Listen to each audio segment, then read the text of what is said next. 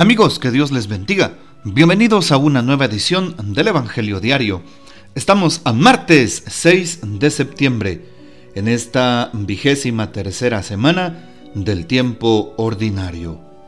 Celebramos y recordamos en la liturgia de la iglesia a Nuestra Señora de Guadalupe en España, una imagen muy peculiar, eh, pues de color negro, que pues está coronada. En su mano derecha tiene un cetro y en su mano izquierda al niño Jesús también con rostro negro.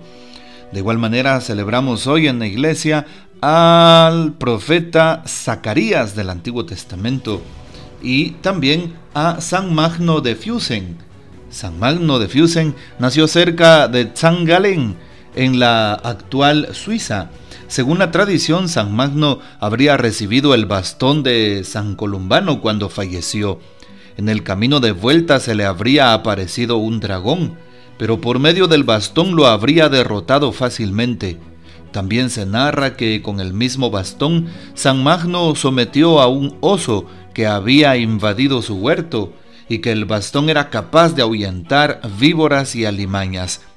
Todo gracias al don de la fe y al poder de Dios, tal y como pasó con Moisés. Pidamos pues la poderosa intercesión de San Magno de Fusen. Tomamos para el día de hoy el texto bíblico del Evangelio según San Lucas, capítulo 6, versículos del 12 al 19. Por aquellos días Jesús se retiró al monte a orar y se pasó la noche en oración con Dios. Cuando se hizo de día, llamó a sus discípulos eligió a doce de entre ellos y les dio el nombre de apóstoles. Eran Simón, a quien llamó Pedro, y su hermano Andrés, Santiago y Juan, Felipe y Bartolomé, Mateo y Tomás, Santiago el hijo del Feo y Simón llamado el fanático, Judas el hijo de Santiago y Judas Iscariote que fue el traidor. Al bajar del monte con sus discípulos y sus apóstoles, se detuvo en un llano. Allí se encontraba mucha gente que había venido tanto de Judea y de Jerusalén como de la costa de Tiro y de Sidón. Habían venido a oírlo y a que los curara de sus enfermedades. Y los que eran atormentados por espíritus inmundos quedaban curados. Toda la gente procuraba tocarlo porque salía de él una fuerza que sanaba a todos. Palabra del Señor, gloria a ti, Señor Jesús. Hoy, ¿qué podemos afirmar del texto bíblico en día martes? Bueno, pues darnos cuenta de que San Lucas siempre coloca a Jesús en camino. Es una de sus peculiaridades o características. Jesús va de camino. Jesús es misericordioso. Ese es otro rasgo característico de San Lucas y nos dice que Jesús se retira al monte a orar y se pasó la noche en oración con Dios. Vean ustedes qué impactante lo que hace Jesús, maestro de fe, maestro de oración, maestro de escucha de Dios. ¿Cuánto necesita nuestro corazón escuchar a Dios? ¿Cuánto necesitamos doblar rodillas? ¿Cuánto necesita nuestro corazón abrirse a la misericordia y fortalecer la fe? Pero la fe jamás se va a fortalecer en una persona que esté pasando necesidad si no dobla sus rodillas delante del Señor, delante del crucifijo, delante del altar allí en casa, delante del sagrario en el templo, delante de Dios nuestro Señor. Como dice San Mateo capítulo 6, si quieres hacer oración, cierra la puerta y entra a tu cuarto, que está en lo secreto, y tu Padre que ve lo secreto te recompensará hacer oración personal. No olvides dedicar un tiempo en tu día para orar. Sí, no que no te baste solamente orar al levantarte, orar al acostarte, orar entre los alimentos, sino hacer un tiempo de oración en el día. Dedícale un momento a tu oración personal, así como se oye. Cuánto nos recalcaban a nosotros, siendo seminaristas, hacer momentos de oración durante el día. Dedícale un tiempo al Santo Rosario si ya lo dejaste. Piensa si el Rosario pues ha sido para ti un oasis espiritual. Dedícale un tiempo a tu oración eh, meditativa, un tiempo a la lección divina.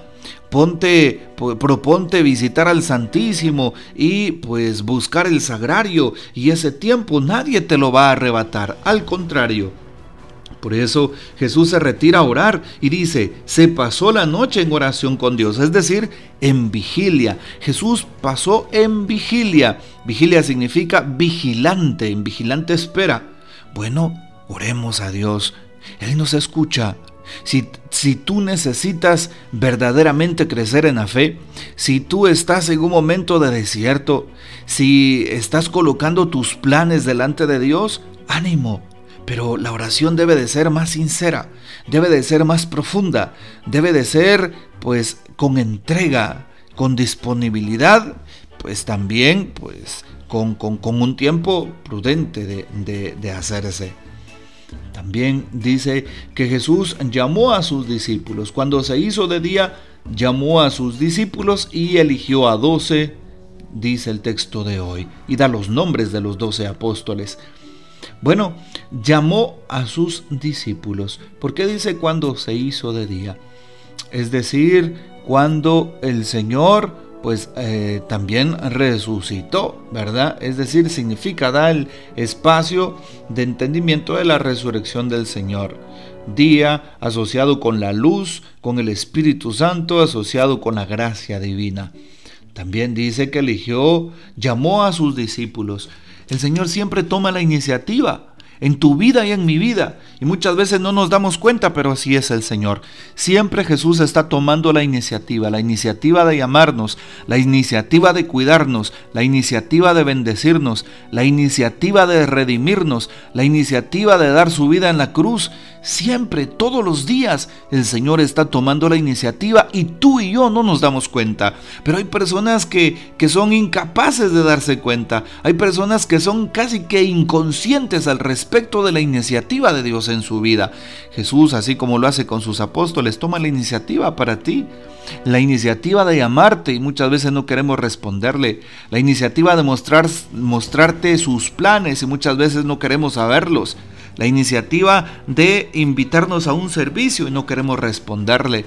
La iniciativa de una llamada vocacional. Para ti que eres joven, Jesús te está llamando como llamó personalmente a cada uno de sus apóstoles. Así que no tengas miedo, no esperes más, responde a Dios. Esta es la llamada para tu vida, para tu corazón o si tú estabas incómodo, inquieto y te habían planteado pues un servicio, un hermano en la iglesia, el sacerdote de tu parroquia, alguien del grupo o pastoral, no, no pienses que fue la persona misma, fue Cristo en persona quien te llamó él te está haciendo la invitación. Así que recuerda, como tomó la iniciativa, la iniciativa con sus apóstoles, también la está tomando contigo. Así que no temas de lo que Dios te esté pidiendo en este momento de tu historia de vida. No tengas miedo, Dios te mostrará mejores cosas, Él abrirá caminos, Él conoce tus cualidades, sabe cuál es la intención de tu corazón, Él te proveerá, dará los medios, pondrá los ángeles en tu camino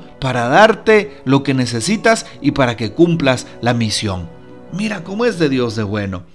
Bien, también hoy hace referencia al texto a los doce apóstoles. Recordemos que desde el libro del Génesis eh, Dios escoge a un pueblo, el pueblo de Israel, y pues elige a los doce hijos de Jacob, es decir, pues a las doce tribus de Israel. Y ahora elige Jesús a, en el Nuevo Testamento a los doce apóstoles. Apóstol significa enviado. A nosotros también el Señor nos envía. Y pues los doce apóstoles representan a las doce tribus de Israel del Antiguo Testamento, es decir, representan al nuevo pueblo de Dios, que es la iglesia. El nuevo pueblo de Dios es la iglesia misma. Por eso sintámonos felices de pertenecer a esta iglesia, como decimos el domingo en el credo, que es una, santa, católica y apostólica, llamada por Cristo Jesús para ser sacramento de redención en el mundo y de santidad en el mundo. Dice hoy el texto bíblico que al bajar del monte con sus apóstoles, sus discípulos, se detuvo en un llano y ahí había mucha gente y justo pues les encantaba venir a oírlo ya que curar a los enfermos y expulsar a los demonios. Lo mismo hace Jesús hoy. Dice el texto que eh, toda la gente procuraba tocarlo. Jesús viene a sanar. Jesús viene a consolar. Jesús viene a estar con nosotros. ¿Qué necesitas de Jesús en este momento? ¿Qué necesita tu, historia? ¿Qué necesita tu corazón? ¿Cuál es aquella eh, inquietud que llevas dentro? Ponla delante de Dios sin temor ni temblor. Ponla delante de Dios más bien con fe y no tengas duda. No, mejor dicho, no dudes y no tengas miedo de que Jesús te escuchará. El Papa Francisco al respecto del texto de hoy nos dice, hay tres características que trazan claramente la personalidad de Jesús y que motivan también nuestra confianza en Él. Primero nos encomendamos a Él porque ora. Segundo, porque nos ha elegido. Y tercero, porque está cerca de nosotros. Los puntos que precisamente hoy hemos tratado. Y sigue el Papa Francisco. Jesús ha pedido y sigue pidiendo por nosotros. Es el intercesor. Jesús ama y elige con amor, nos elige a todos. Y la cercanía de Dios a su pueblo es la cercanía de Jesús con la gente. No importa lo que hayamos hecho, Jesús siempre pone su mirada en nosotros y cree en nosotros y confía en que seremos mejores, en que podremos cambiar, en que podremos renunciar al pecado y al egoísmo y en que podremos pues ser sus más fieles seguidores como aquellos seguidores, sus discípulos, sus apóstoles a quienes Él escogió. El Señor te sigue escogiendo y te llama por tu nombre, así que no esperes más, respóndele con alegría. Que el Señor nos bendiga, que María Santísima nos guarde y que gocemos de la fiel custodia de San José. Y la bendición de Dios Todopoderoso, Padre, Hijo y Espíritu Santo descienda sobre ustedes y permanezca para siempre. Amén. Comparte este audio y hasta mañana.